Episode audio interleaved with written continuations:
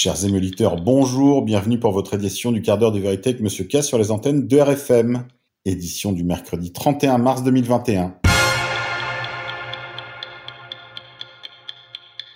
Aujourd'hui, nous sommes la Saint-Innocent, 1879. Il naquit dans un petit village près d'Irkoutsk en Sibérie. Il se montre très brillant dans ses études et très habile pour le travail manuel de menuiserie aussi bien que de l'horlogerie. Il continue ainsi jusqu'à ses derniers jours à travailler de ses mains. Élevé au sacerdoce peu après son mariage, il fut demandé de devenir missionnaire en Alaska.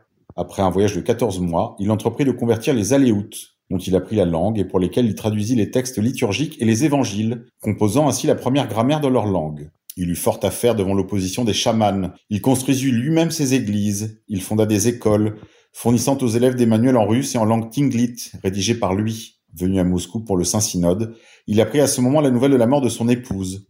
Il confia ses six enfants à l'Église et fut consacré évêque pour le Kamchatka et l'Alaska. Il parcourut son nouveau diocèse partageant la vie des indigènes dans des tentes en écorce de bouleau. Il apprit le yakout et continua ses voyages au cœur du désert sibérien malgré le blizzard et la neige. Il obtint d'abord deux évêques pour le seconder.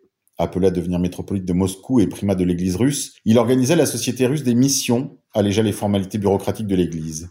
Bien que devenu aveugle à cause des journées passées sur la neige, il continua à célébrer de mémoire la Sainte Liturgie, remettant son âme à Dieu quelques instants avant l'office de Pâques. Ayant reçu cette prédication et cette foi, l'Église, bien que dispersée dans le monde entier, les garde avec soin, comme n'habitant qu'une seule maison. Elle y croit d'une manière identique, n'ayant qu'une seule âme et qu'un même cœur, et elle les prêche, les enseigne et les transmet d'une voix unanime.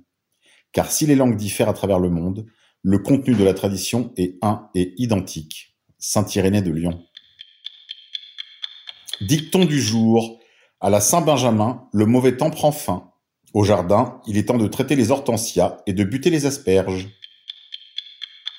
Fête de Pâques, rejet de la requête de demande d'assouplissement pour les cérémonies de la Semaine Sainte par Civitas. Civitas avait saisi en référé liberté le Conseil d'État d'une demande d'assouplissement du couvre-feu en faveur des catholiques le 21 mars. La requête a été examinée par le Conseil d'État le vendredi 26 mars à 15 heures. Malheureusement, le Conseil d'État a rejeté la requête en raison du fait que le contexte sanitaire est préoccupant, que de nombreuses paroisses ont adapté leurs horaires pour tenir compte de ce couvre-feu en multipliant les offices et en avançant l'horaire des cérémonies, et la Conférence des évêques de France a également proposé des aménagements liturgiques permettant de célébrer la veillée pascale du 3 avril en tenant compte des restrictions liées au couvre-feu. Le raisonnement du Conseil d'État est assez étonnant car il ne prend pas en compte le cas spécifique des travailleurs qui ne peuvent pas se rendre en semaine à la messe. Par ailleurs, les jeudis et vendredis saints n'ont pas été non plus pris en compte par le jugement administratif. Toutefois, l'argument qui a fait pencher la balance du côté de l'administration tenait au fait que la conférence des évêques de France avait proposé des aménagements liturgiques sans critiquer les dispositions en vigueur. Il a en effet été très difficile de démontrer qu'il y avait une atteinte au culte catholique dès lors que ceux qui sont censés le défendre demandaient de se soumettre aux mesures gouvernementales. Le Conseil d'État s'est donc réfugié en grande partie derrière la décision des évêques de France. Pour sa part, Civitas continue de se battre pour que les catholiques puissent se rendre à la messe sans aucune restriction, et contre tous ceux qui veulent réduire notre liberté d'assister au renouvellement du sacrifice de notre Seigneur Jésus-Christ. Civitas remercie tous ceux qui ont prié pour ce recours. Une prière n'est jamais vaine, et sans nul doute que le bon Dieu nous exaucera d'une manière ou d'une autre. Grippe 19. Vers la fin des rites funéraires, ce qui constitue les fondations d'une civilisation, ce sont les rites funéraires. On parle de suppression pure et simple de toute forme de recueillement via un tierchemin.wordpress.com. Témoignage de Kitri Solaire, thanatopracteur et artisane à l'atelier Prosper à propos du silence général dans lequel les mesures gouvernementales mettent fin au rite funéraire, fondement indispensable de toute civilisation vivante. En tant qu'actrice du funéraire, j'ai subi une interdiction temporaire d'exercer les soins et les toilettes au début de la crise en avril dernier. Nous n'avions plus le droit de manipuler les défunts, ni de les toiletter, ni rien du tout. La mise en bière et la fermeture immédiate du cercueil étaient négligemment cochées par les médecins signant l'acte de décès, privant les familles d'un si précieux recueillement et classant ces morts comme pestiférés, au même titre que ceux atteints de maladies hautement contagieuses telles que la peste, le choléra ou encore Creutzfeldt-Jacob. Alors que nous n'avons toujours pas d'informations officielles sur la contagion post-mortem effective du Covid, la mesure de précaution s'allonge indéfiniment, interdisant carrément les familles et les proches de veiller funèbre et d'une amorce de deuil apaisé. Voyez-vous où je veux en venir continue l'auteur, on parle de suppression pure et simple de toute forme de recueillement, de rites funéraires. Les rites funéraires, la base de toute humanité. À retrouver sur le blog untierchemin.wordpress.com. Nouveau monde, Monaco va créer une identité numérique pour ses habitants. La principauté mise à fond sur le numérique et multiplie les innovations. L'État monégasque veut devenir leader en matière de numérique avec de nombreux services dématérialisés et connectés, un laboratoire de e-citoyenneté. Frédéric Janta, délégué interministériel chargé de la transition numérique de Monaco, entend faire de Monaco un pays leader dans le monde numérique. Il a par exemple lancé il y a quelques mois un jumeau numérique. Chaque centimètre carré de la principauté est modélisé. Cela permet à la principauté, avant de lancer une piste cyclable, une double voie ou un nouveau bâtiment, de modéliser son impact en termes de bruit ou de trafic et d'avoir de nombreux autres indicateurs. Aujourd'hui, à Monaco, chaque décision d'urbanisme est anticipée, modélisée et expliquée à la population grâce à la Smart City. Et voilà, c'est parti. Les Smart City, ça commence sur la Côte d'Azur. Finance. Le boom de la dette risque de mener à un crack en bourse et plomber l'économie, avertit le FMI. Des niveaux élevés ou des augmentations rapides de l'endettement peuvent être une vulnérabilité qui exposerait à l'avenir l'économie à un ralentissement sévère de l'activité ou une forte correction des prix des actifs, avertit le FMI. Le recours massif à la dette constitue une arme à double tranchant.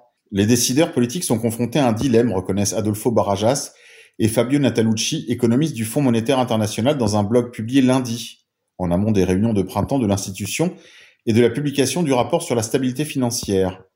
Il souligne que pendant la pandémie de Covid-19, le recours massif à l'emprunt et l'effet de levier qui va avec a joué un rôle particulièrement important dans la reprise puisque les aides consenties par les gouvernements et les politiques accommodants des banques centrales ont garanti aux entreprises et aux ménages de continuer à accéder au marché du crédit. De nombreuses entreprises ont réussi à limiter le nombre de licenciements, soulignent également les auteurs du blog. Quand une entreprise s'endette pour augmenter sa capacité d'investissement et sa rentabilité, on parle d'effet de levier. L'effet de levier est d'autant plus élevé que la dette rapportée au cash généré par l'entreprise est importante. Mais plus il est important, et plus le risque pour l'entreprise en cas de retournement de son activité est important. Cependant, des niveaux élevés ou des augmentations rapides de l'endettement peuvent être une vulnérabilité qui exposerait à l'avenir l'économie à un ralentissement sévère de l'activité ou à une forte correction des prix des actifs, observent les deux auteurs. Bien que nécessaire à court terme pour protéger l'économie mondiale contre les effets dévastateurs de la pandémie, le fort endettement peut devenir une vulnérabilité qui pose plus tard un risque pour la stabilité financière, ajoute-t-il.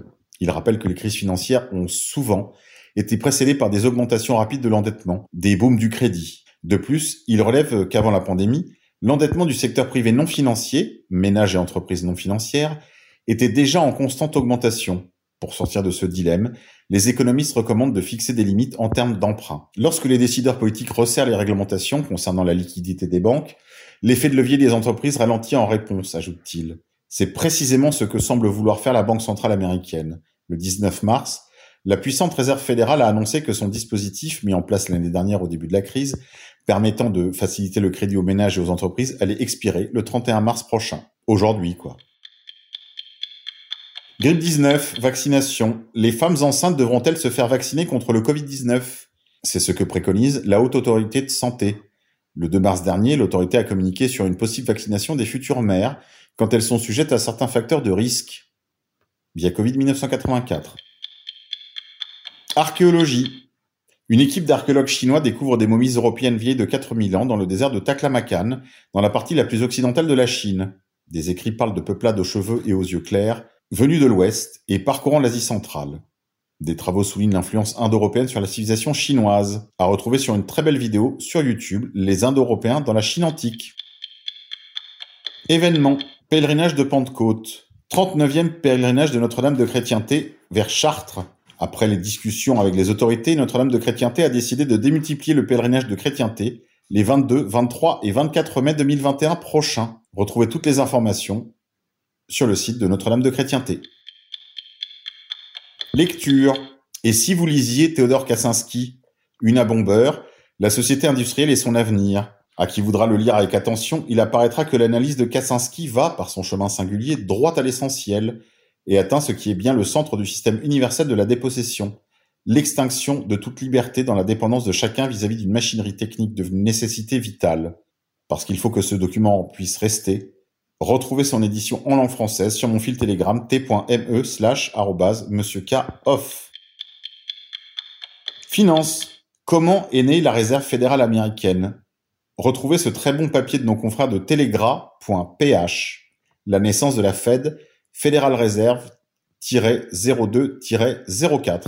Vous y découvrirez comment est née la réserve fédérale américaine, qui n'est ni fédérale ni américaine. Allez, c'est tout pour aujourd'hui les confinés. On se retrouve demain. On se quitte en musique. Aujourd'hui, je vous propose Here is to you, la version de Ennio Morricone.